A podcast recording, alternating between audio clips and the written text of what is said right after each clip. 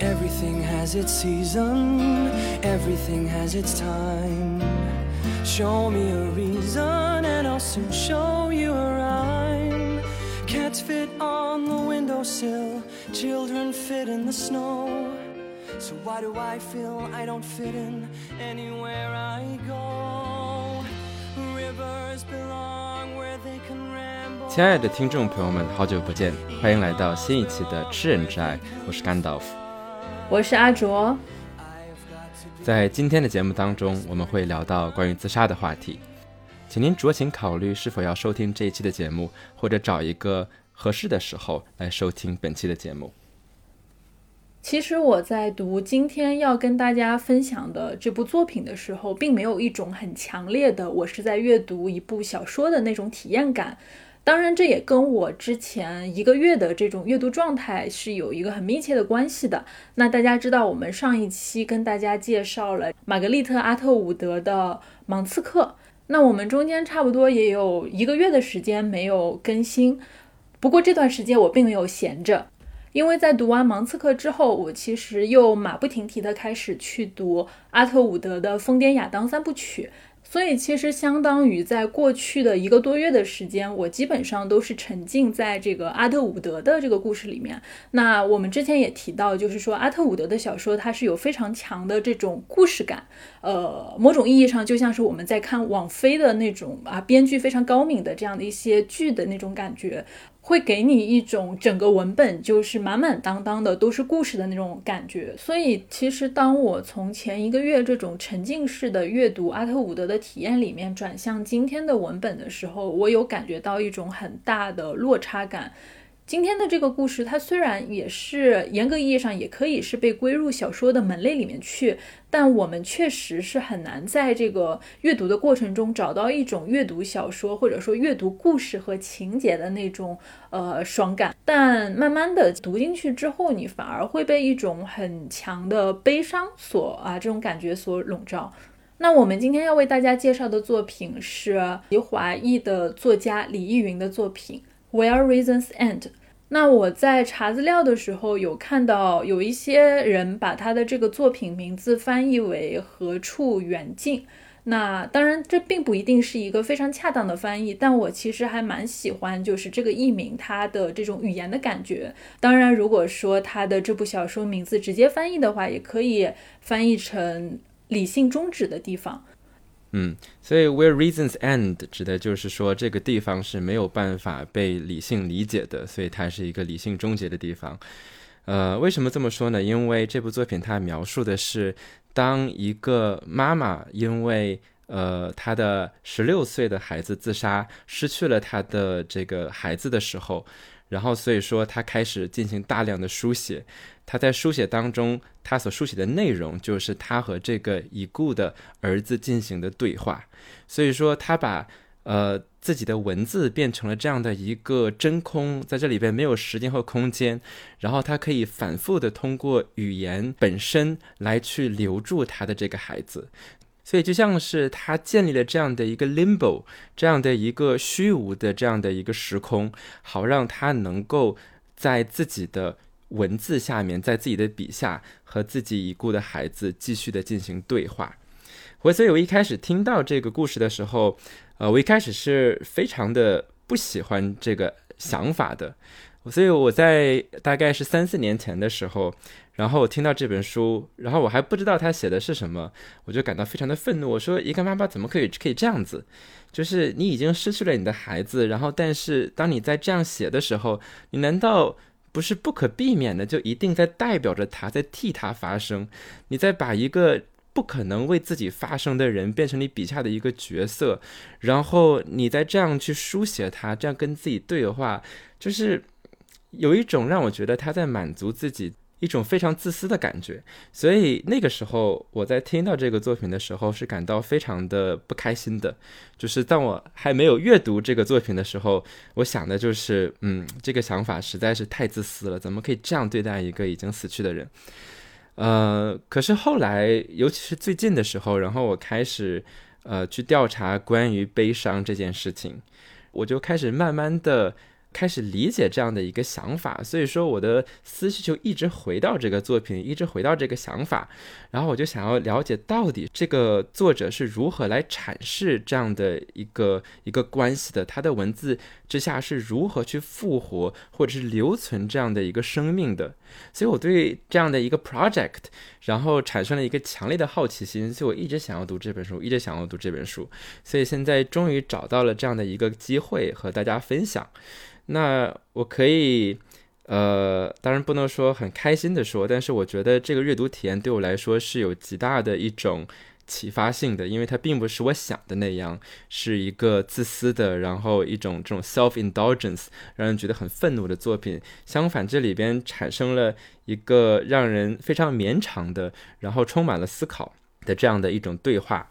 而另外一个让我想要去读这部作品的原因，是因为。当我去调查这部作品的时候，呃，那很多对他的评价是非常非常高的。比如说，我记得有一个书评写的说，这本书是一个 master work by a true master，就是一个真正的大师的大师级的作品。这个时候，你就会禁不住的想，哎，这样的一个，而且他的名字李易云是显然是一个华裔作家，所以这样的一个华裔的作者为什么很少被我们听到？然后。呃，同时，他作为一个非英语母语的这样的一个作者，然后在一个英语界，而且很多的文章会说他是一个呃新兴的一个非常重要的一个美国作家，所以能够在一个当代美国文坛当中举足轻重的这样的一个作者，但是却很少被我们听到他究竟是谁，所以这是一个我觉得非常好的契机，能够让我们来去认识这位作者。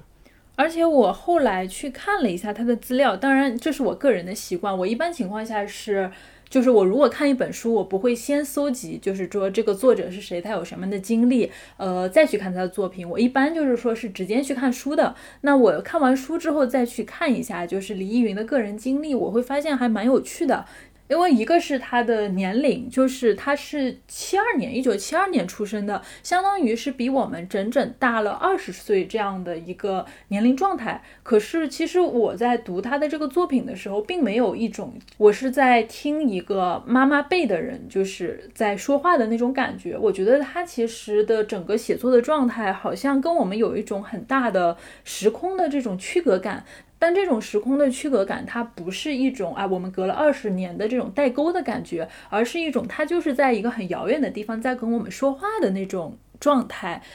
然后另外一个，我发现他其实虽然是一个就是作家，但他早年去美国的时候其实是读的是医学专业，就他本身其实是以一个科学研究者的这样的一个身份，呃，前往美国。却在美国选择了，就是呃，放弃他原本的这样的一个科学方面的专业，而去从事用英语去写作。而他这个用英语写作的这个方式，其实也还蛮特别的。因为其实当我去读李玉云的作品的时候，纯粹从语言的感觉上，我有觉得有一点点轻松。在我读过的这个英语原著的一些小说里面，李易云的英语其实相对来说是非常好读的，基本上没有你不认识的单词，然后你整个阅读的体验是非常的流畅的。但与此同时，你又能感觉到他对英语的这种语言，他有另外的一种，我觉得他有自身的一个理解，不是说作为一个英语母语者那种对英语的理解，而是作为他作为一个好像是两种语言中间反复横跳的那种状态，他作为一个。旁观者，或者说他以一个外来者的角度，他对英语有一种新的自身的理解的那种创作，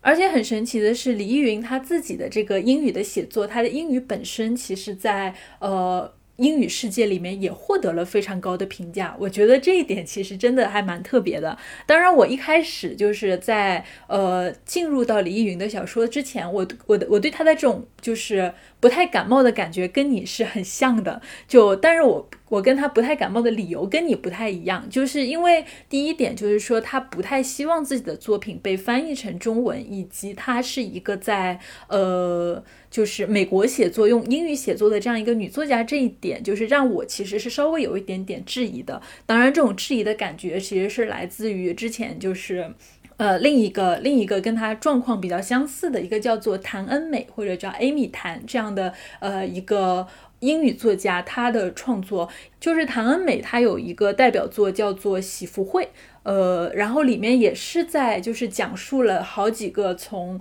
呃在几十年前就是从中国漂洋过海到美国定居的一些女性的故事，然后从他们的视角就是像。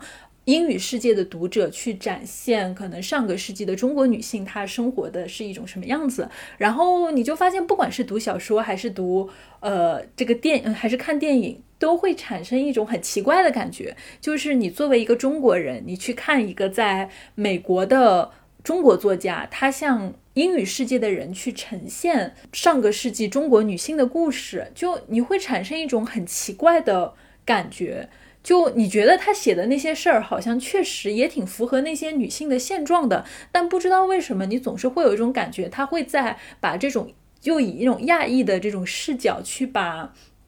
中国的这种故事成为某种景观去呈现给英文的读者看。就那我其实对于这一点就是的这种阅读的体验感，其实不是那么的好。那所以，我其实，在进入到李玉云的这个创作之前，也是会有一些些的，就是内心还是有一点点质疑的。所以，但是当我真的去读的时候，我发现这种感觉就慢慢的消失了，因为它其实在讲述的并没有太多的这种景观化的，或者说把这种呃种族啊什么样的问题去成为他写作的一种底色的这样的一种尝试。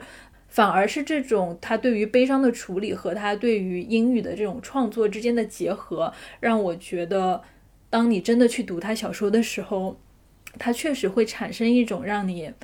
很沉静的、很细腻和绵密的体验吧。嗯，所以说就是当你没有在用你的母语创作的时候，而且尤其是这种移民作家或者是那种呃 diaspora writers。大家往往会遇到的一个问题就是你很难成为你自己，所以说大家一看到哦你是从别的地方移民过来的，那大家想那首先就是说，哦那你怎么面对你的语言，或者是如果你来自于一个被殖民的国家，那你写的一定是关于你的殖民性的故事，所以说就是你永远在被这样的一种目光审视着，而且这种审视是双重的，在西方世界的人会去认为啊你的写作就代表了。第三世界国家或者是一个后殖民社会的视角，然后呢，但是呢，在你的母，就是你本来来的这个国家的人，又会审视你说啊，你看你写的就是给他们看的，所以说就是，呃，所有的这些作家就会，当你还什么都没有写的时候，你就处在了这样的一种审视的夹缝当中，所有的人都在 police 你，你你，所以你很难成为你自己，所以包括就是李易云之前在这个。呃，活动上的时候也也会有人说，哎，你想不想要用中文写作呀？或者是说，哎，你要不要读一段中文的这个自己的作品的翻译啊？然后他都不想要去这样做，然后结果人家让他读什么东西呢？他说，他说我可以读，比如说呃鲁迅呀这些我小的时候我能够熟悉的这些中文的文学作品，但他不想读自己的作品。然后可是呢，就是那别人就一定让他说好，那不然你就读这个吧。你看这个是一个，这个是某一个战争的囚犯，然后他写的一首诗。所以说就是呃，他们会被默认的就被置于这样的一个位置上。所以我们其实需要从黎云自己的视角来去理解，为什么他选择用英语写作，而且与其说用英文写作，更重要的一点是他非常决绝的抛弃中文。所以这两个是同样重要的，就是为什么他如此决定的抛弃中文？这个是他自己的原话，他说：“It's the absoluteness of the abandonment with such determination that it is a kind of suicide。”他说：“我对中文的抛弃有多么的决绝呢？就像这就像是一种自杀一样。”所以为什么他选择去这样做？那他其实自己在自己的回忆录里边有写到，就是他觉得我们的语言是有两种的，一种是。公共的语言，一个是 public language，一个是私人的语言，一个 private language。所以说，公共的语言是什么？就是当我们在呃，比如说进到一个地方的时候，比如说呃，你来到一个学校，你来到一个澡堂子，或者是你来到一个这个教堂，那我们在里边会学学习里边的仪式，什么是礼貌的，什么是你应该做的。然后随着你反复的沉浸在那样的环境当中，你就知道怎样去表达自己。所以，当你学他学会了这一套东西的时候，那个东西就不再是所谓的真实的，那个东西就不再是你自己的。所以他觉得，就是他在成长的过程当中，他学到了太多的这样的一种 public language。所以他说什么？他说：“Yet what is spoken by others, truth as cliche, cliche as the only truth。”到了这样的一种程度，他觉得所有的这种东西都变成 cliche，变成了这种。呃，怎么怎么翻译 cliche 就是这种呃非常平常的这种呃老掉牙的事情，所以你所说的并不是你真正想说的，而是你学学到的一种习惯。那他非常擅长这件事情，他在以前上学的时候语文特别的好，呃，包括就是之前他说他有一次在一个会议上面。然后就上去演讲，然后就讲那些就非常呃正确的话，然后他能够把台下的所有人讲的痛哭流涕，连他自己都开始流眼泪。但他知道那个东西不是他所相信的东西，所以他当时就感到非常的恐慌，说：“我怎么可以这样子？”就是我就感觉非常能够理解，就是因为因为我小的时候就是这样的人，就是那个以前那种国旗下讲话呀，或者是比如说我们当时去呃。参加什么植树节，然后或者是什么接航天英雄杨利伟回家，就是这些活动。然后你写出来的东西，你知道怎么用正确的话去打动别人，虽然这些话你本身并不相信。所以对于李易云来说，中文就代表了这样的一种语言。所以说对于他来说，当他使用中文来表述的时候，他发现他表达的不是自己，他需要一个什么？他需要一个 private language。他需要一个属于他自己的私人的语言，所以对于他来说，英文就代表这种语言。他甚至不是为了，呃，去跟某一个美美国家某一个这个文化的人去写作。相反，他说他在用英文写作的时候，他甚至已经忘记了英语是一个会被别人讲述的语言。他只是找到了这样的一个属于自己的 private language。他希望能够，当他使用私人的语言的时候，能够去跳出自己曾经被塑造的那些表达，能找到某种真实的自己。所以说，在这样的一个角度上面，他选择去放弃这样的一个中文，他甚至开始重新塑造自己的思想，来不去用中文思考，重新用英文去面对自己的记忆，然后面对自己思维的方式。而这同样构成了一种，他说叫 erasure，就是一种擦除，所以这是一个很危险的过程。就是一方面他在试图寻找一个属于自己的表达，但他同时也在失去了很多自己定义了他自己过去的那些东西。可能也是因为这个层面的理由，导致李玉云他作为一个作家的存在，某种意义上其实是在华语世界里也被擦除了。很多时候，可能你去学一些文学史或去研究那些海外华语作家的序列，其实李玉莹可能基本上在这样的一个文学史的序列里面，或者说在这样的一种编排里面是被隐身的状态，就不是说我们会去批评他，或者去肯定他，或者去评价他，而是说这样的一个作家，他可能就是在我们的视野里消失了。那这种有意无意的这种擦除，可能也是对应着他自己之前可能所所做的这样的语言的一种抉择。那可能说，我们自己作为读者，在把这样的一位非常重要的作家从我们的这个视野之外的地方重新再找回来阅读，也是一件非常有意义的一个事情。当然，我们聊了这么长时间的语言，是因为对于这部作品来说，语言是至关重要的。因为呃，在整个他和他的儿子，他的儿子叫做 Vincent，但是在这里边他选择的是 Vincent 在小的时候写作的时候用的一个化名叫 Nikolai，所以说书里边的这个母亲在和他的儿子 Nikolai 对话的时候，其实大部分的时候就是两个人在讨论各种各样关于语言的事情，然后两个人比如说会讨论。呃，名词和动词，可能这个妈妈特别的喜欢使用名词，她特别的鄙视呃形容词，然后呢，这个儿子呢就特别喜欢的形容词，特别讨厌这个名词，所以整个的来说，就是我们能够看到，呃，两个人在不断的针对语言本身去进行剖析，然后不断的去寻找一些词本来的意思。在这个过程当中，其实，呃，刚刚才阿卓说到说，你可能不知道说这个东西到底是不是一个小说，就是因为，呃，它的状态处在一种非常真实，然后又。不真实的这种边界之间，就是首先你看到的是一个母亲在和自己死去的孩子对话，但是他们对话的内容又非常的呃学术，就是他们两个啊在谈哲学，然后在谈语言学，然后谈论各种各样的关于词语。比如说我印象最深的就是一个很神的一个一句话，比如这个妈妈说，她说 “deadline as a word used to fascinate me”。A word that con connects time and space and death with such absoluteness。他说，deadline 死线这个词，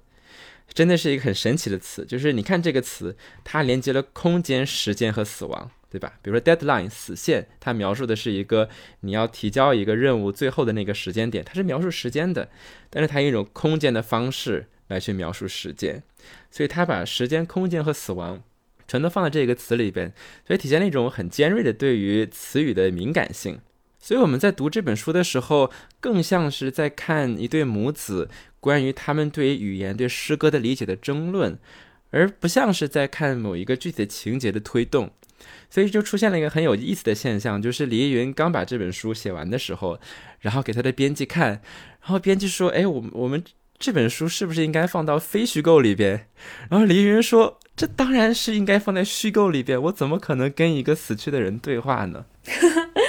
哎，不过说到这里，其实我自己在读的时候也会有一种感觉，就是如果这本书把它翻译成中文的话，可能它是一个，就是你后面是需要很多注释的。虽然它使用的英文不难，但是你可能就是说。这种简单的词汇，你都必须要标在它所使用的各种各样的词语里面。这这可能是一部需要大量就是中英文互相对照着来读的这样的一个小说。确实，纯粹如果是把它翻译成中文之后，可能这个母子之间的对话就会变得非常的平淡，甚至你就不太能够捕捉到中间的情绪。因为这个小说读起来，它其实并不是一个妈妈和儿子两个人就是纯粹的在干巴巴的讨论词语，因为每他所使用的每一个词语不。管是他所选择的呃名词还是形容词，其实都是包含着某种情绪和自己的一个立场的。比如说，在书的后面有一次，那个儿子跟妈妈说说，相比于纪念碑，就是那个 monument，芝士蛋糕可能是更为明智的生活目标啊。那妈妈就回答他说：“你知道吗？纪念碑这个词，它的词源是来自于拉丁语。”有记忆和提醒的意思，那我只能沿着这个词语一路的寻找下去。心灵啊，mind，呃，然后记忆，memory 和哀悼，mourn。自从他死以后，有太多的词语我需要重新去学习了。然后这个时候，儿子他就问他说：“说你真的需要用一座纪念碑来记住我吗？我更愿意你通过一个芝士蛋糕来想起我。”妈妈说：“哎，那因为你是一个面包师，而不是建筑师嘛。”呃，这个儿子回答说：“因为蛋糕是更容易腐朽的东西。”然后妈妈说：“不在我的书写里，我不会使用‘容易腐朽’的，就是这个 ‘perishable’ 这个词。”然后儿子说：“那也好过无法避免的 ‘inevitable’ 这个词，你怎么也你怎么用它都不会厌倦。”那相比于 inevitable，我更喜欢 perishable 这个词。就这段对话，你在读的时候，你其实并不会觉得他的这个讨论只是停留在一个词语的讨论上。我会觉得这段对话其实是充满暗示性的。这个已经死去的儿子，他在跟妈妈说，就是。生命的这种转瞬即逝的状态，它才是一种真实的状态。他并不希望这个妈妈一直就是沉湎在不断回忆她的这种悲伤里走不出去，但是这个妈妈却还是更愿意的说：“我不愿意放开我内心的悲伤，我还是觉得这种痛苦的感觉是我没有办法释怀的，我忘不掉。”然后这个儿子又在跟他说说，呃，他所使用的这种生命的这种状态，这种蛋糕的转瞬即逝的这种真实的生活的状态，才是你真正的能够继续生活下去的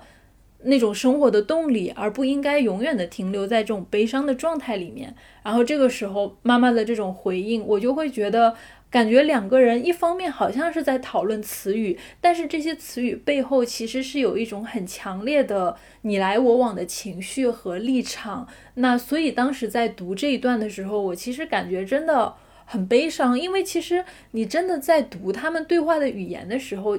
某种意义上，李依云的用词真的很克制，她并没有这个妈妈其实并没有那种很强烈的这种宣泄性的语言在讲述我失去这个孩子，我有多么的呃悲痛欲绝，我一直在哭怎么样？这些状态他从来都没有说，他用的最多的就是说我很悲伤啊，我很 sad，就。所以我会觉得，反而是这种不动声色的，甚至是跟人保持距离的一种去讲述自己内心伤痛的方式，反而让我越往后读，其实那种心理的感觉是越难以释怀的。嗯，所以说这也是为什么我在读过了这本书之后，就完全抛弃了我几年前第一次听到这本书的时候那种冲动，因为。呃，我们的媒体真的非常非常不擅长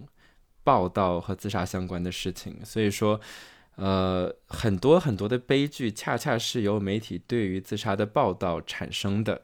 那因为我们知道，就是当我们谈论自杀的时候，就是包括我们这个节目现在。呃，在前面一定要加上一个创伤预警，就是因为自杀它是有一种连带的一个状态的，就是当你作为一个媒体反复的重复这件事情的时候，那越是对呃自杀有着这种倾向的人，他越有可能他的思绪会会 ruminate 会陷在这个主题当中，所以它会造成一种自杀率的上升。所以说，呃，近几年一个非常大的争议就是呃。我不知道大家知不知道，在这个 Netflix 上面有一个当时有个大火的剧叫做《Thirteen Reasons Why》十三个理由。那这个剧它的就是呃主线就是关于这个一个自杀成功的主人公，然后从他的视角，然后去看待他的生活和他的关系。所以当时这个东西出来之后，呃，就有很多人做了很多的研究，然后发现，比如说在这部剧播出之后，然后在那一个月里边。那美国的自杀率上升了，青少年的自杀率上升了百分之三十。所以说，当然我们需要小心的解读这个结果。你你不能直接说啊，因为这个剧导致了这些自杀现象的发生。但是我们需要警惕这样一种可能性，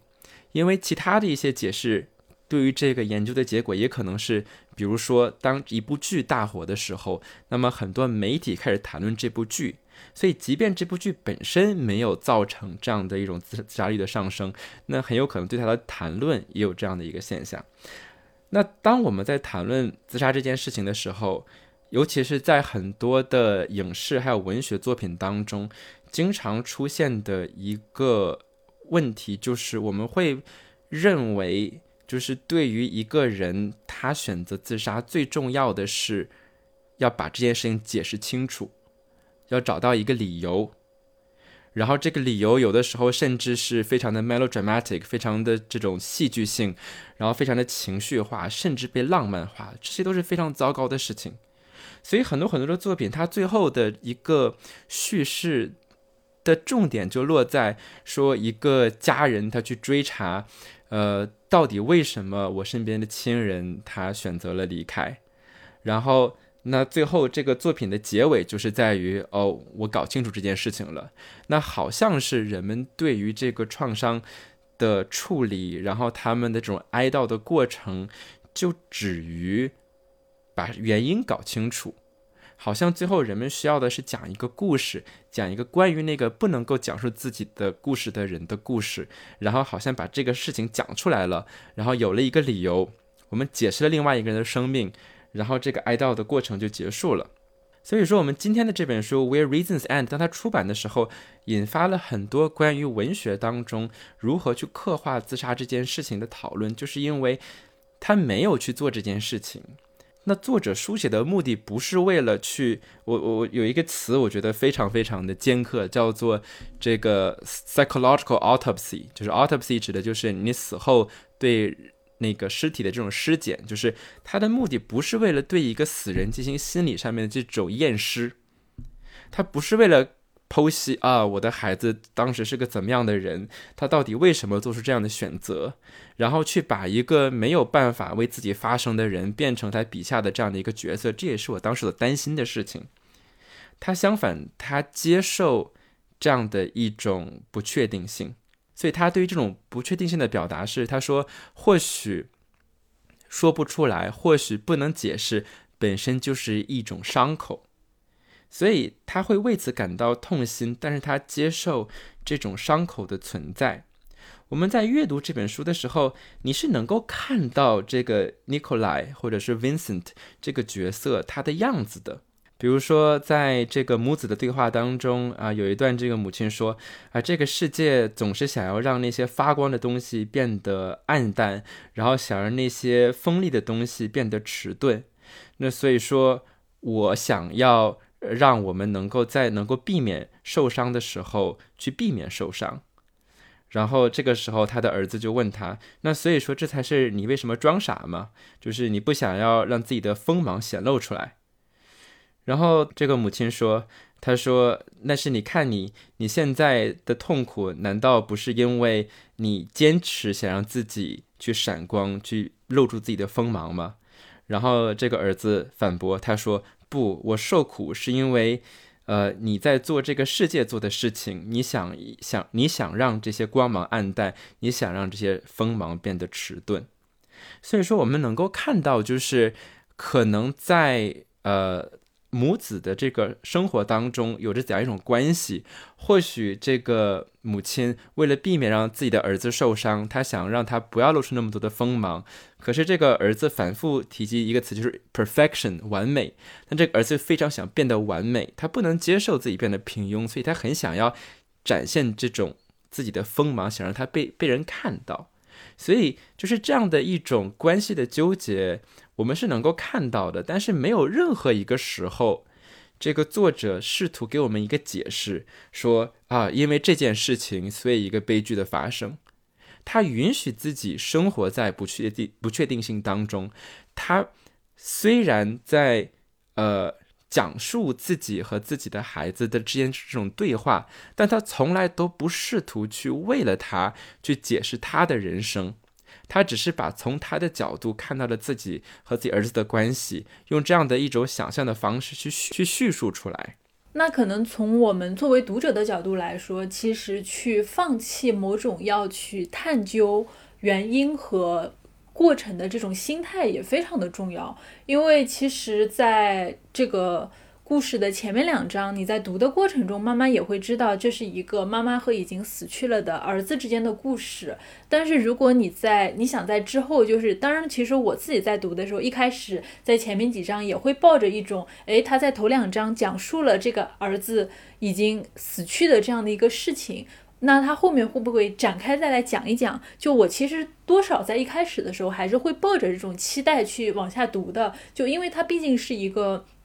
小说，那他写这个事情的目的，我可能说也会，反正就作为一个普通读者这样子的一种期待嘛。但是到后面，其实确实，你其实会跟着他的整个写作的状态去放弃这种执念，就就像你刚才说的啊，像他李云作为一个写作者，放弃了去尸检的这样的一种执念，那我们作为读者，其实也会在他的整个文字的引导下，慢慢放弃去这种尸检的一种呃好奇心。那我自己反而会觉得，当你放下了这些执念之后。然后再去沉浸式的去进入到这个妈妈和儿子的对话，就会变得非常的有趣。某种意义上，就是说沉浸在他们这种文字和情绪的整个交锋的过程里面，会非常的有趣。而且你会发现，这个儿子的形象其实和这个母亲的对话，他们中间并不总是。温情脉脉的，就我老是觉得这个儿子他总是在嘲笑这个妈妈，就他在说话的时候，就是我又觉得简直就是每每一篇感觉一开始妈妈提出一个问题的时候，这个儿子就开始抬杠，就是就会有一种就两个人的这种对话不会就那种很悲伤的情绪，它不是展露在台前的，它可能是说让你在两个人充满激风的对话的过程中，突然给你揭开了一个好像小小的这个。就是一脚让你看到，哎，这个背这个故事的背后，它有一个很悲伤的内核。但是在这个内核的表面，就是这个妈妈和儿子的对话其实是一种，我觉得是一种漂浮的状态，它是一种很游移在这种思想和某种意义上，或者说像刚才它标题这种 where reasons end 这个理性的这个智商的那种状态。那我记得中间有一个章节，它有一个开头，就是这个妈妈跟他说说，呃，How are you？啊，你好吗？然后他说完这个开头之后，他说，呃，他他自己心里就想，哎，我知道这个开场白其实他特别的无聊，但是我真的太悲伤了，我实在没有力气再去想另外一个可能会显得更有趣的开场白。那这个时候。儿子就立刻啊，很敏锐地抓住了妈妈偷懒的这个漏洞。他说：“为什么人们总是要用‘你好吗’来打招呼？你是谁不是更重要的问题吗？”然后这个时候妈妈就会说：“哎，你是谁？这个问题可能会有一点点尖刻，就他问的太直接了，你会让被问的那个人觉得很困扰吧？”那儿子就说：“你好吗？难道这个问题不困扰吗？如果你是发自内心的想要去知道这个问题的答案，你好吗？How are you？这个问题其实也会让人很困扰的。”然后这个时候他说。当你看到一棵树的时候，你会像一棵树去问你好吗？那如果是树的话，它听到你问它你好吗？树一定会这样想：这个问题实在是太平常了，因为今天是一个有风的天气。可是人却一定会按照固定的套路去回答说：啊，I'm fine, thank you, and you？啊，我很好，谢谢你。你呢？但是当你看见树的时候，你想的是：哦，这里有一棵很平淡的树。就你会发现这个好。这个儿子他在跟妈妈对话的过程中，他其实是不会给妈妈留下一点点就是偷懒的余地的。他总是会抓住他妈妈这种措辞的这种某种意义上的一个小失误，或者说是措辞的一些漏洞，来抓住机会去反驳他的母亲。那么在这个过程里面，你会发现他反驳的问题确实又很尖刻和犀利。就他并不是说是处于一种纯粹的在抬杠的状态，他只是好像在日常生活中，当你呃处于一种。嗯，对这个世界很悲伤，然后很敏感的状态里面，他会去把这种感觉从文字上去推进到一种呃某种意义上很哲学也很本质的一种思索。那在这个思索的过程里面，它其实又会包含着一些呃对于母子关系的一些。思考，当然这些思考可能并不是说是他的儿子在生前的时候他就有去想的那些问题，可能更多的我觉得他很像是当一个人，就是当他的孩子去世以后，他可能在一个人去相处的时候，他会反反复复的把以前的事情在自己的心里就是反反复复的去过一遍，然后去产生这样的一种。疑问或者说产生这样的一个解的嗯解释，然后他会在写作的过程中去把这个东西表达出来。但是这个内容不是说他在解释他的儿子，而是他在为自己内心的这种情绪去做一些解释。因为我记得他中间有讲到，就是。这个妈妈她说：“我想到有人说过，说爱可以让死者能够继续的留在我们的身边，但是对于尼古拉来说，这远远不够，因为尼古拉是一个非常聪明的人。那用爱这样子把他留在身边的方式，可能对他来说是没有效果的。这个儿子就直接很说：你的行为就好像擅自啊闯进了我的房间。”然后儿子的这句话就让这个妈妈想到说：“哎，我们之前在搬家的时候，我们专门为尼古拉装饰了一间他自己的房子，因为他是尼古拉的房子，所以我们就把它叫做呃，在家里就把这个房子称作尼古拉的房间。而尼古拉他自己在这个房子门口就挂了一个牌子，上面写着‘不要进来’。儿子说，每个人的心里都应该有这样的一个部分，这个部分连你自己都不应该擅自的走进去。”然后这个妈妈就问他，就很奇怪，妈妈就很奇怪，说一个人的心里真的有连自己都不应该进去的禁区吗？然后儿子说，如果你不想永远的跟你自己的心灵分离的话，那你就远离这个禁区。这个时候妈妈就问他，那你呢？你做到了吗？儿子说，如果我进入了这个禁区，我会原谅我自己的。然后妈妈说，那我也原谅我自己。爱是有侵略性的。然后说，儿子回了一句说：“活着也是这样。”我当时其实读到这里的时候，就这个对话，我总会觉得它包含着很多的可能关于就是李玉云他自己对于以往的和孩子相处的这样一个回忆，但是最后他用的是一种这么克制的一种用词语的隐喻性的方式去表达他的这种关于以往他跟他儿子相处的这样的回忆还有思考。我读到这里的时候，我会觉得一开始好像是儿子在抬杠，但最后我觉得好像是李易云他在跟自己在对话。一个自己是始终沉浸在过去，不愿意从悲伤里面走出来的那样的一个自己，而另外一个却是好像他内心的另外一个声音。这个声音不是说在拖着他往前走，而是他内心确实存在着这样的声音，在跟他。的悲伤去对话，跟一个悲伤的自己在对话。我其实读到这里的时候，我会觉得很多的那种情绪，它真的完全没有办法去用语言去解释，它就在这里了，它就在语言这里。所以在刚才的那个场景里面，他们对话的分歧是：我的内心有一个禁区，这是一个无法，这是一个不能擅自闯入的地方。而这个时候，他最后的解答是。爱就是充满侵略性的，生活也是充满侵略性的。就是当他最后他们的对话用这种方式终结的时候，我会觉得我的心里其实跟着这两个人一起缺了好大一块儿，我觉得好难受啊。嗯，所以说到和自己对话，其实这本书是非常非常让我心碎的。就是我们知道你在读这本书的时候，你可能不会感觉到那种。撕心裂肺的悲伤，它不是一个宣泄性的写作，它是很克制的，是很隐忍的。然后一股淡淡的忧伤会流淌在他的文字之间。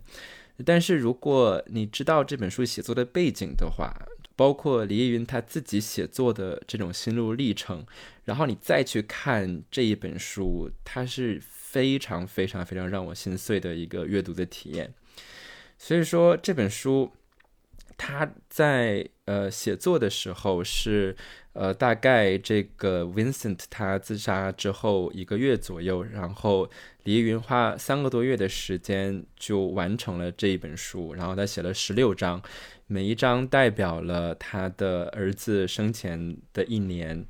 但是在这之前的一年，他刚刚完成了另外一部作品，就是他自己的这个回忆录，叫做 Dear Friend from My Life I Write to You in Your Life。在他的自己的回忆录里边，其实一个非常重要的线索，一个是说他的创作，另外一个就是他自己为什么写作，而他自己写作的原因和他自己和抑郁症和自杀之间的挣扎有着非常大的关系。所以在一二年的时候，李易云他曾经自杀过两次，然后每一次都进了医院。呃，所以他刚刚完成了这样的一个对自己生活的梳理。然后写了自己和死亡的关系和写作的关系，而在这之后的几个月，这本书出版之后的仅仅几个月的时候，他就不得不面对自己的儿子的死亡。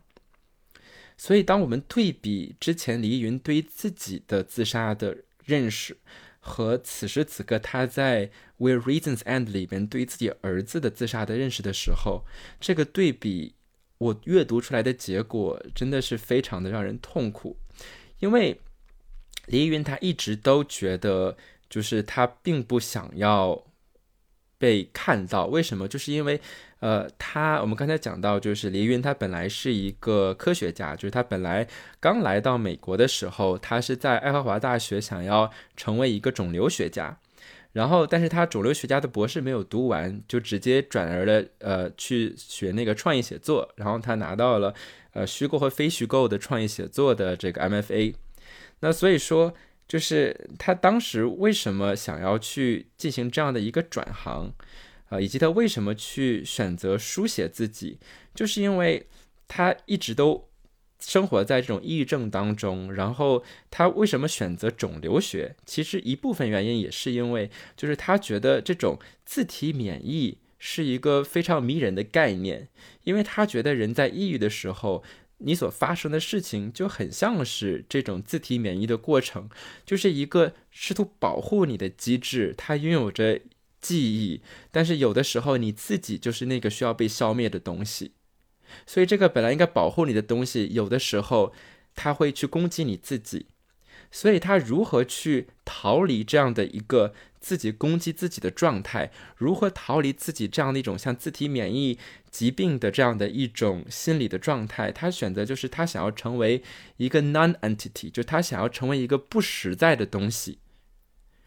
那当他成为一个不实在的东西，那就没有什么东西可以被攻击了。所以对于他来说，这是他非常想要找到的一种存在的状态。所以以至于。他在回忆录里写到，就是他的这个朋友甚至问他说：“你知道你生活在真正的人的生活当中吗？你知道你的行为会影响到真实的人吗？”就是因为那个时候，在他看来，他笔下的角色比他自己还要更加的真实。他想要存在在那样的一个自己笔下书写的世界当中，所以他一开始一直在进行着虚构的创作。而为什么，呃，他享受这样的状态，就是因为在他笔下的角色当中，他可以创造这样的一个世界，在这个世界里边，没有人是认识他的，他可以成为这个 nothing，可以成为什么都不是，他可以沉寂的存在。所以说，他选择去写作小说，享受这样的一个能够让自己安安静静的、不被认识、不存在的这样的一个世界。这是他写作的原因。他有一句话，他说：“他笔下，当他去面对文字的时候，这个文字的世界是什么样的状态呢？”他说：“他是这是一个 in between 的状态，living and yet not living forever。就是他是一个活着又没有活着的状态。我们在语言当中就是存在这样的一个永恒之中，一个可以让他变得。”无形的一个永恒之中，这是他隐藏自己的地方，这是他逃离的地方。可是，当我们看到《Where Reasons End》的这本书的时候，你会发现，它同样是一个虚构的作品。但是，在这个虚构的作品当中，这个母亲变得无处不在。你在每一句呃对话当中看到的都是这个母亲她的想法，甚至她的想法是无处遁形的。因为在这个设定当中，他的儿子是叫做 omniscient，他是全知全觉的这样的一个角色，所以你经常会看到，呃，一个呃很有趣的一个表达，就是说他说什么什么什么，我想到，然后接接着呢，就是他儿子就会接着他想到的那个东西来跟他对话，就是因为他所有他想到的东西都能够被够被他儿子看到，所以在 Where Reasons End 这部作品当中，他在自己。原本用来逃离的这样的一个世界当中，他让自己变得非常的可见，他让自己变得无处遁形，为的是能够和自己的儿子相处，为的是自己能够让自己和自己儿子的记忆存在于这样他所说的这样的一个 in between 这样的一个在活着和非活着之间的一个 forever 这样的一个永远的一个状态当中。原本是他逃离的地方，变成了一个他不得不面对的一个东西。原本他认为他不想要的这样的一种像死寂一般的永恒，变成了一个他最后能够保留和自己的儿子相处的地方。这样的一个转变是非常非常令人心碎的。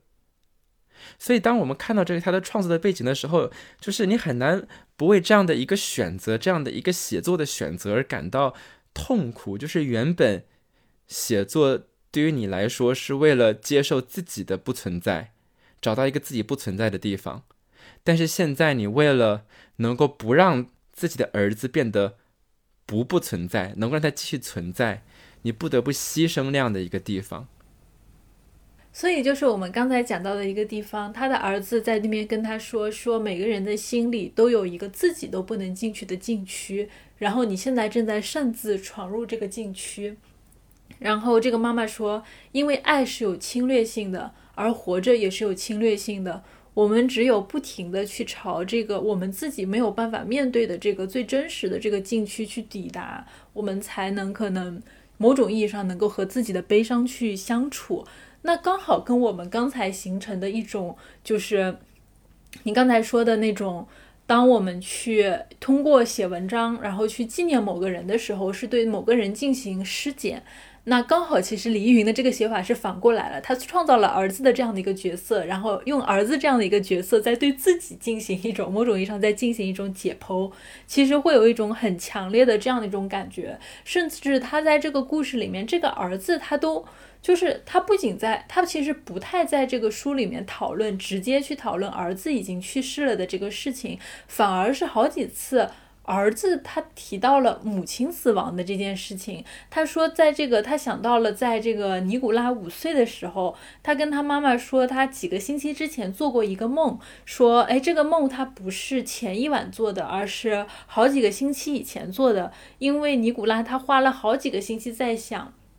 他要不要把这个梦告诉妈妈。然后这个梦的内容是他梦见了他的妈妈开着一辆呃面包车，好像是面包车上坡，呃，然后他把这个车停在了可能是邻居家的房子旁边，接着他妈妈就坐在那边，然后死掉了。然后有很多很多的花，慢慢的就落到了这个妈妈刚才开的那辆车上面，整个辆车就全部都被这个落下来的花瓣给盖住了。这一切看上去就非常的不真实，不真实到它像是一幅油画。尼古拉他就被这样的一个梦给惊醒了，哭了很长很长的时间，然后再也睡不着了。就你会发现在这个故事里面，他不仅就是说是去讲述他。处理自己的悲伤，他甚至会去通过儿子的这个视野去想象自己的死亡。就某种意义上，我觉得这种对于自己的这样的一种冷静的剖析，反而是一种真的非常非常需要。勇气的一个事情，因为我觉得这个过程太痛苦了。他不是说是在他儿子去世之后，可能过了好几年，我已经把这个情绪稍微的进入到了一个呃比较平缓的状态，然后我能以一种更冷静的状态去回顾我们之间的相处的一个状态，而是说，他可能就是这种情绪正在某种意义上是最无法释怀的时候。他使用了这样的一种把自己通过书写来解剖出来的方式去表达，就我会觉得他甚至已经到了一种对自己非常残忍的这样的一个写作的地步。那也包括就是，我真的觉得我后面有读到有一段的时候，我真的觉得太难过了。就因为在这个里面，他这个儿子他问了妈妈一句话，他说。大概的意思是说，你们做父母的人，在你们决定生养一个孩子之前，难道你们没有想过这个孩子他可能会死吗？然后这个妈妈说，失去孩子和有没有为人父母的这种自觉和心理准备，这两件事情是没有关系的。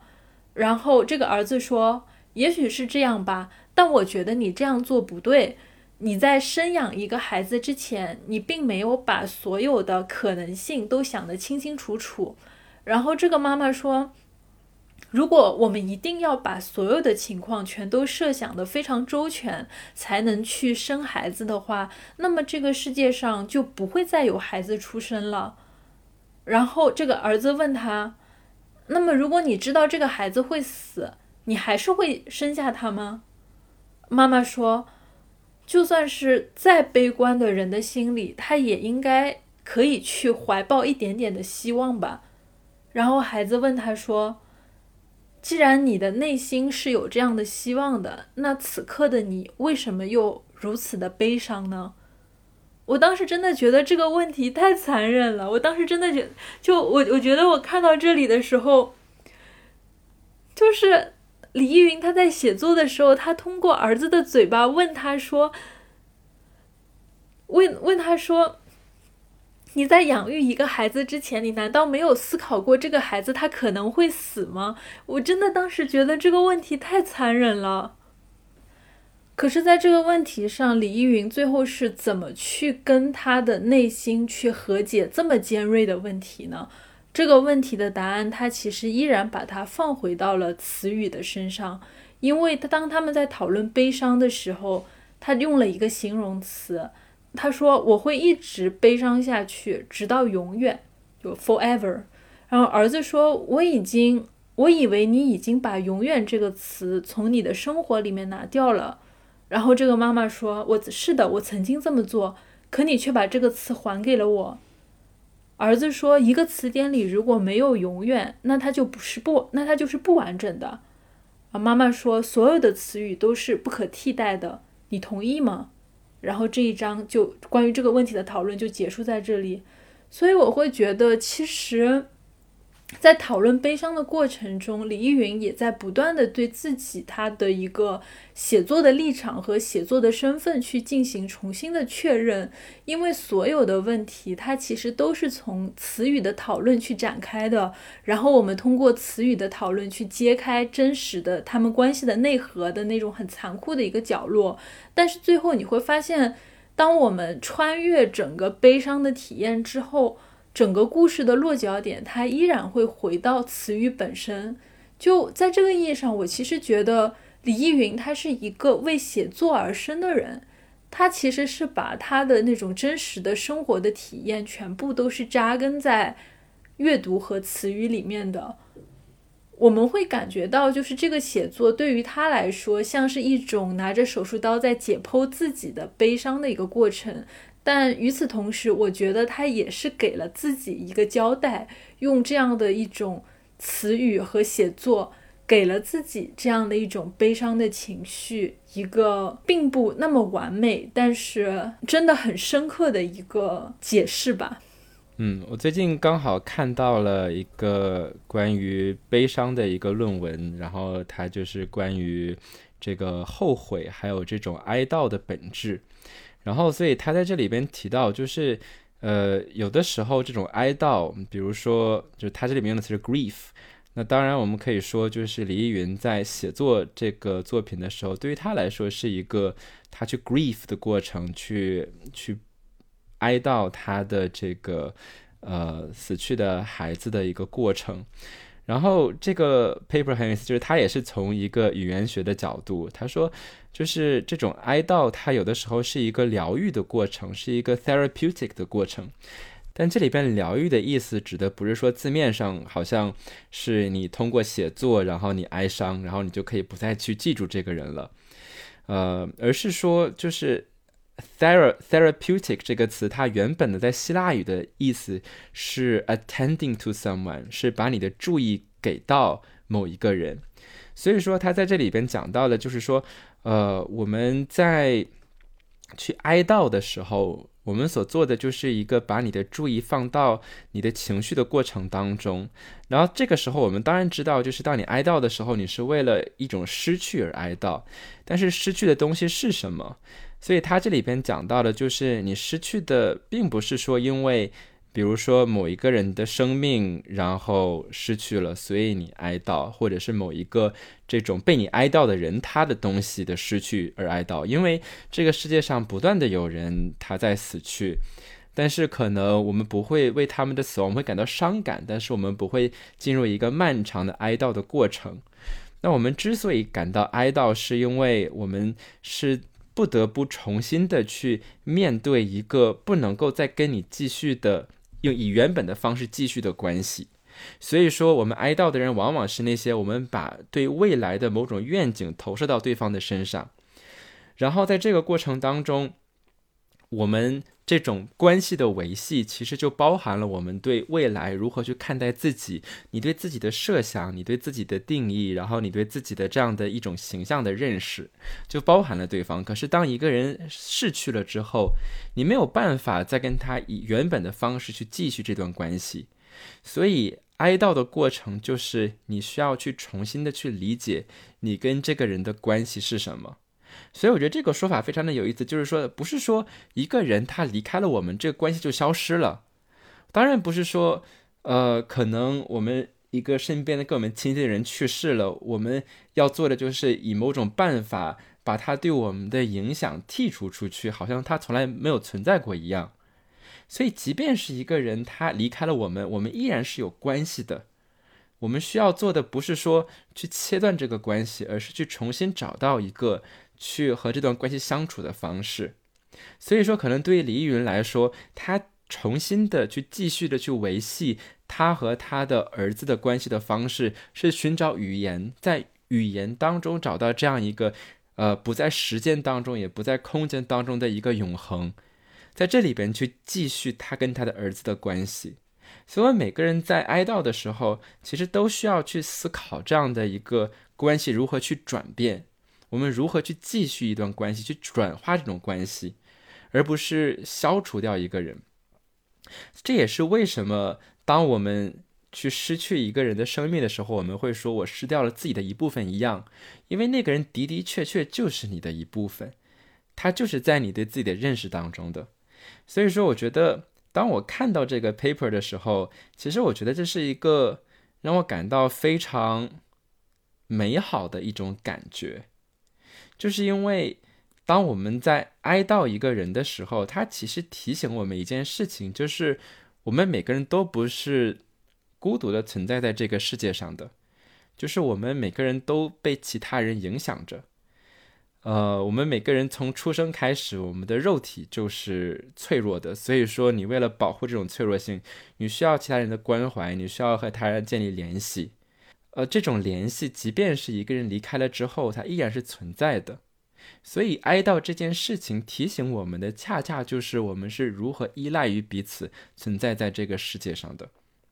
所以，从这个角度上来说，就是我们也并不会真正的失去一个人。我们需要做的是重新找到一个维系一段关系的方式，即段即便那个人已经不在了。嗯，你刚才讲的这个，通过哀悼重新去维系这样和逝者的一种连结。其实也是刚才我们讲到的这本书里面，这个母亲她说到，也许对于普通人来说，爱让可以让死者重新呃留在我们的身边，但是对于尼古拉来说是不可以的，因为尼古拉太聪明了，这样的一种方式对于尼古拉来说不适用，所以可能你刚才讲到的这种哀悼的方式。反而是一种让他重新和他的儿子建立起这样的一种连接。不过，我其实我读到最后，我会觉得，虽然这种情感上的连接也许还在，但其实最后的结局，我觉得是一个告别的结局。就是他最后某种意义上，他其实已经跟他的这种悲伤可能一直不会消散，但我觉得他其实在精神上已经跟他的儿子。完成了一种必须要去进行的一种告别，因为他在最后的时候，他的妈妈问了儿子一个问题，他说：“我想问你一个问题，我们的这场谈话能持续到什么时候？”这个儿子说：“我不是那个做决定的人，你才是做决定的人。”妈妈说：“是我吗？我是那个做决定的人吗？”然后儿子说：“问题的关键是在于你，你打算让这场对话持续到什么时候呢？”然后妈妈说：“明天、后天，最好这场对话能够一直持续下去，一直直到永远。可是我知道这是不可能的，因为时间它会一直往前走，一直到你的十七岁、十八岁、二十岁或者三十岁。”这些你原本能够活到，但是却再也不会发生的这个日子了，让十六岁的你一直这样存在着，这是一种错误。儿子说：“其实你是在写小说。”妈妈说：“是的。”儿子说：“在小说里面，你可以编织任何你想要的故事。”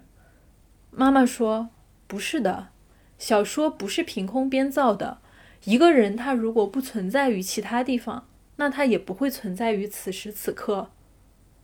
儿子说：“此时此刻是你存在的地方，我已经不在这里了。现在我是你的小说，这是一本我自己不会读到的小说。”然后这个妈妈给了一个回答，她说：“这是一本你不必读的小说。”我当时看到这个结尾的时候，就是这本书真的很薄，它它只有。好像只有一百五十页左右，但是它的十六个章节，就是每一个章节，它都充满了这样的一种让我觉得，就让我觉得你一读就会沉进去的这样的一种对话。就真的让人特别的难受。但是读到最后的时候，你作为一个读者，你会知道，你跟着这个妈妈，该跟这个孩子，该跟这个虚构中的儿子，你该跟他说再见了。然后在说完再见之后，某种意义上，我觉得李依云他成为一个写作者，他也找到了他自己。他知道他要跟这个过去他始终无法释怀的这样的一个没有办法去直视的这个儿子去世的事情，他必须要去和这样的事实，他要去接受这样的事实，而且他要每，他要去接受他的儿子的生命就是停留在了十六岁。我当时读到这一点的时候，我会觉得既充满了悲伤的感觉，但同时又充满了一种力量感。因为其实我在读这个故事的时候，我有一种很强烈的担忧感，就是我很怕这个故事的写作者，不管是这个母亲也好，还是李依云也好，他会一直沉浸在母亲的这个身份里面。因为在这个小说里面，这个儿子是有名字的，叫做尼古拉，但是这个母亲她一直都没有讲述我是谁，我是一个有着怎么样面孔的人。我们所看到的所有的回忆，都是他跟这个儿子相处的回忆。我们看到的他的所有的情感，都是跟这个儿子在相处的情感。就这个母亲到底是一个什么样的人？你可能只是简简单单的知道她是一个移民，然后她他用英语写作来维持自己的这个生计，但是。他具体的生活的场景，其实我们并不熟悉，也并不知道。他甚至没有跟我们展开这一点，所以我很担心，就是这个故事的母亲，她会一直沉浸在母亲的身份里面去。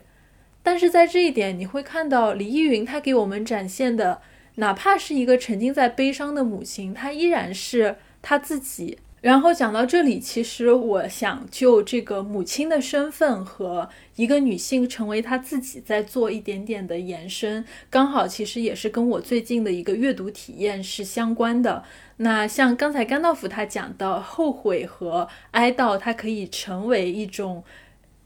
人和人去建立联系的某种方式。那可能在从另外一个角度来说，后悔它又可能会成为一个母亲。无法言说的这样的一种和自己身份的割裂，那当然这个状态其实可能和李依云的小说相对来说关系没有那么大。它是我最近读的一本书，是一个以色列的学者叫做奥纳多纳特写的《成为母亲的选择》。当然，这本书它原本的名字会更加的，某种意义上会更加的尖刻一点。它原本的名字是那个 regretting motherhood，就是后悔成为母亲，是这样的一个意思。因为就是说，在我因为母亲的身份而受苦，但对我来说，孩子的微笑值得我付出一切，这样子的一种我们对于母亲的理解的这样的一个主流情绪之外，可能还有一种被大家所忽略的声音。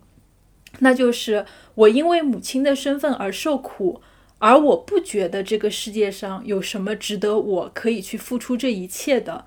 因为在这本书里面，它其实探讨了女性和生育之间，它不必然，它不必然是一个呃因果的一个关系。可能说我们现代社会会用自由选择来解释。女性去生孩子这件事情，你愿意生你就生，那你不愿意生你就可以不生。但是哪怕有现代的这样的一个民主制度在帮忙背书。女性的一个自由选择，对于绝大多数的女性来说，其实都是空谈。那我们的社会总是告诉我们，我们之所以成为现在的样子，过着现在的人生，是因为我们在每一个人生的重要节点，我们都是自发做出了选择，所以我们应该为眼前的后果去承担责任。但现实的情况是，我们所做出的每一个选择，它都受到了我们所接受的教育，然后社会固有的偏见和歧视，还有社会力量所形成的道德观念的规范和影响。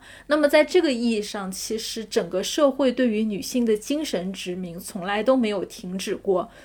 那可能说，在很多时候，在成为母亲的选择上，很多人并没有完完全全的，就像。就像就像李玉云她自己讲的，就是说，当她在成为母亲之前，她不可能把所有的情况都设想的非常完备。那对于绝大多数的女性来说，她可能在成为母亲的一个选择上，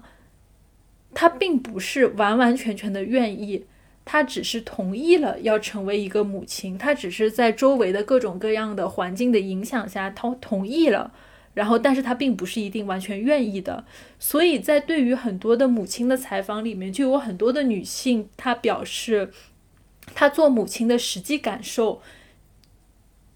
是有非常多的后悔和痛苦的情绪的，而这种后悔和痛苦的情绪，跟他们的这个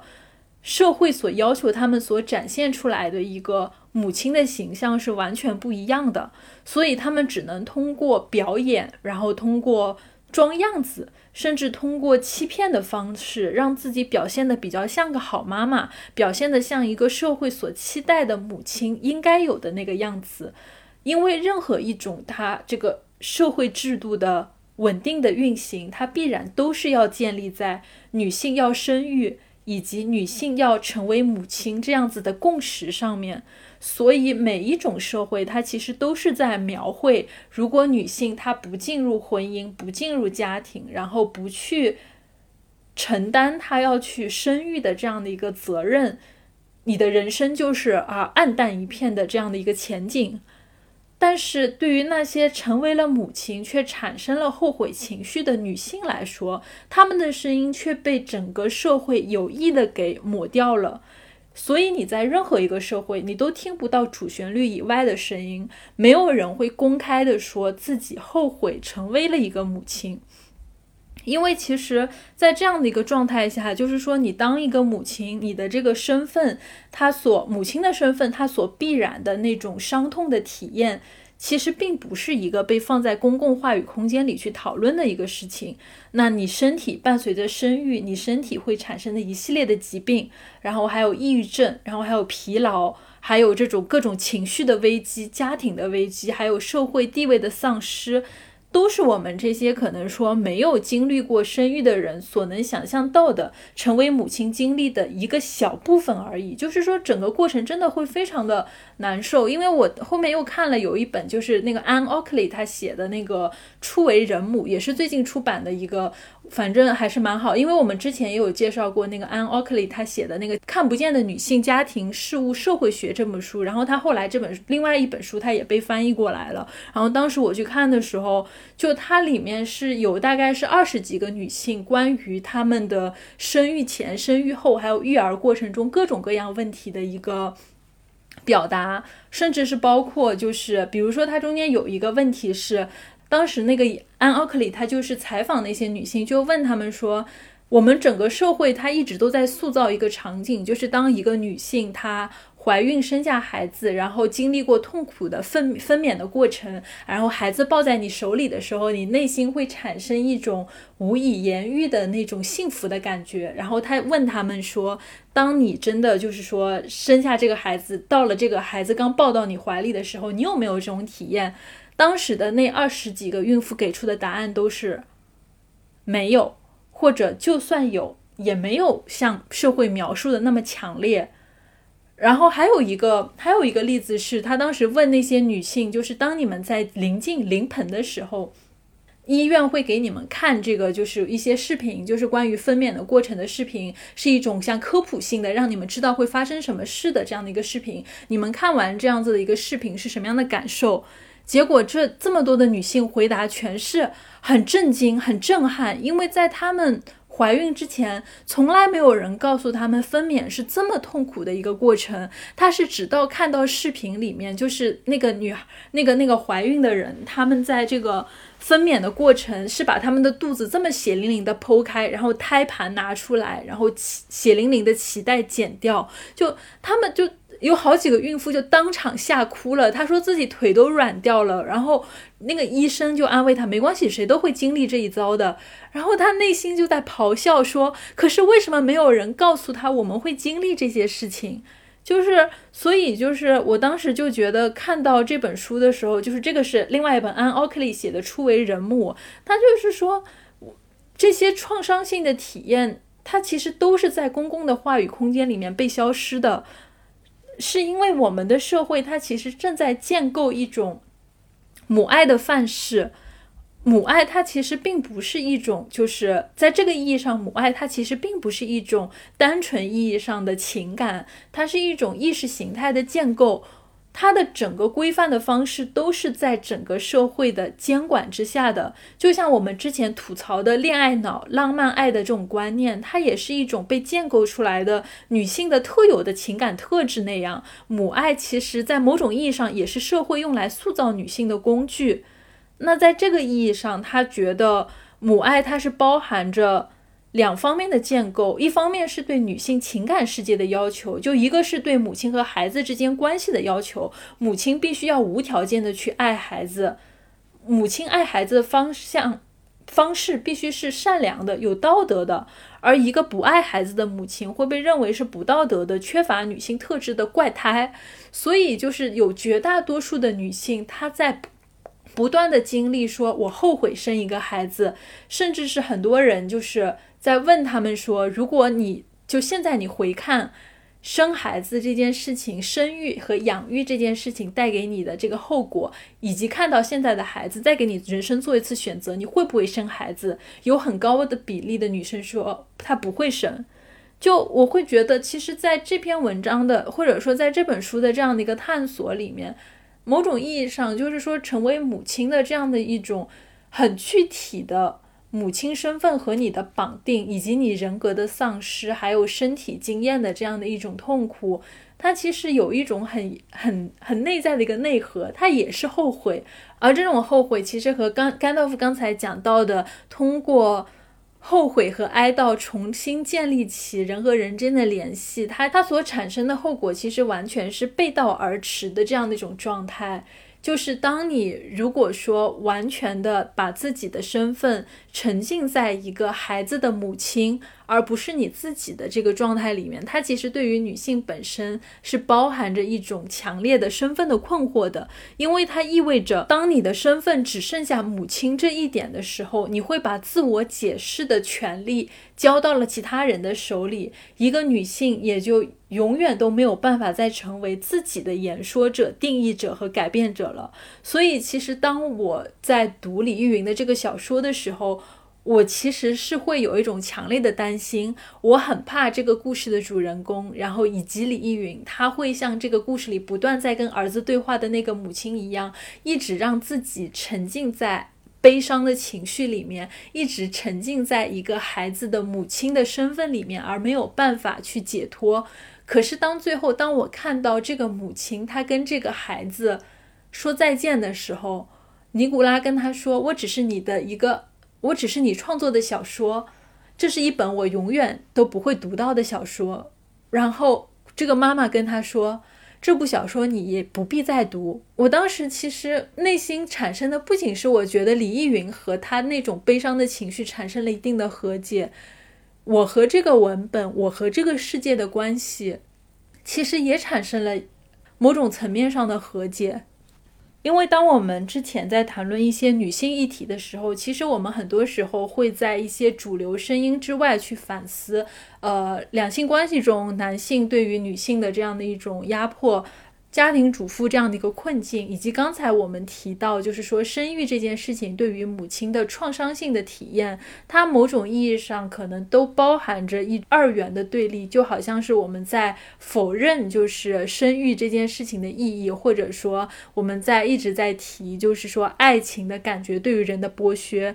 但是，可能当我们用这样的一种很绝对的二元对立的状态去提到，呃，这样的一种女性的体验的时候，我们可能反而会把很多正在经历这一切的女性，她从我们的关注视野里面排除出去了。因为其实我身边也有很多就是很期待生育的女性。他们可能已经有了就是非常好的这样的一个经济的准备，而且他们也并没有想到，就是说他未来的生活想要依附于哪个男性，他只是纯粹的对于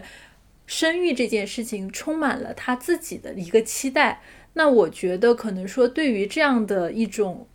愿望，对于可能我身边的这样的女性，她自身的一个愿望，以及可能说在生育的过程中，以及和自己的孩子产生了美好的情感连结的这样的一个女性来说，其实好的体验或者不好的体验本身都是我们生活中的一部分。那可能去倾听他们的一个声音，也让他们就是不管是什么样的一种。话语和体验都有更多的表达空间，其实也是非常重要的意义。所以，可能在这个意义上，我会觉得李玉云的文本，它非常的从我个人的角度，它是非常符合我的期待的。一方面，我们可以看到，就是母亲和儿子之间这种非常细腻而深情的这样的情感的连接。但与此同时，我会觉得李玉云在最后，她其实并不只是一个母亲，她同样是她自己。也是一个词语的控制者和写作者。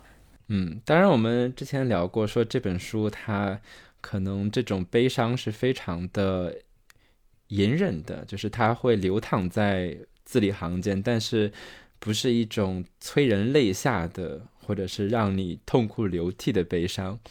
呃，但是这本书的阅读过程当中还是有泪点的，但是我的泪点不是来自于这本书的文字本身。而是当我去顺着这本书的文字，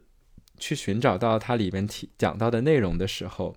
比如说这本书它会讲到这个 Nikolai，他会把自己喜欢听的歌全都存到他妈妈的手机里边。所以说，虽然 Nikolai 去世了，但是他的妈妈会呃看到自己的孩子之前听着什么歌，因为 Nikolai 当时是呃十六岁去世的嘛，所以说我们年轻的时候其实。有很多的歌会非常能够讲述我们的心声，所以我就找到了其中的一首歌，叫做《Corner of the Sky》，就是天空的一角。当我读到这一首歌的歌词的时候，我忽然间非常非常的感动。就是，嗯，当我想到一个年轻的孩子，然后当他在这首歌当中找到共鸣的时候，有的时候我甚至能够理解一个人的离开。所以说。呃，这首歌是非常打动我的。然后下面我们会在节目的最后把这首歌播放给大家听。不知道呃有没有哪一首歌是能够描述你的青春期的时候的故事的呢？欢迎在评论区里边分享给我们。如果你喜欢我们的节目，也欢迎在爱发电上支持我们。我们下一期再见。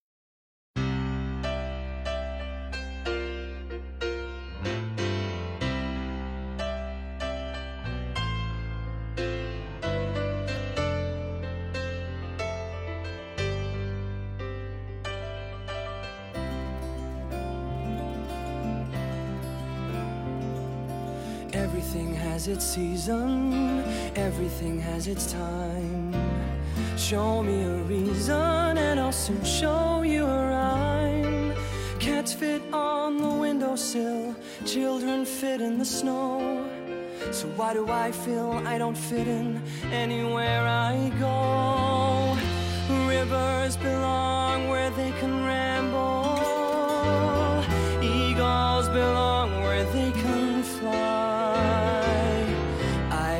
to be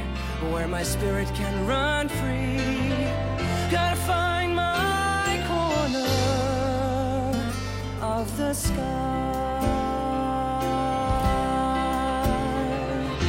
Every man has his daydreams, every man has his goal. People like the way dreams have us sticking to the soul. Thunderclouds have their lightning nightingales have their song. And don't you see, I want my life to be something more than long. Rivers belong where they can ramble, eagles belong where they can fly. I've got to be where my spirit can run free.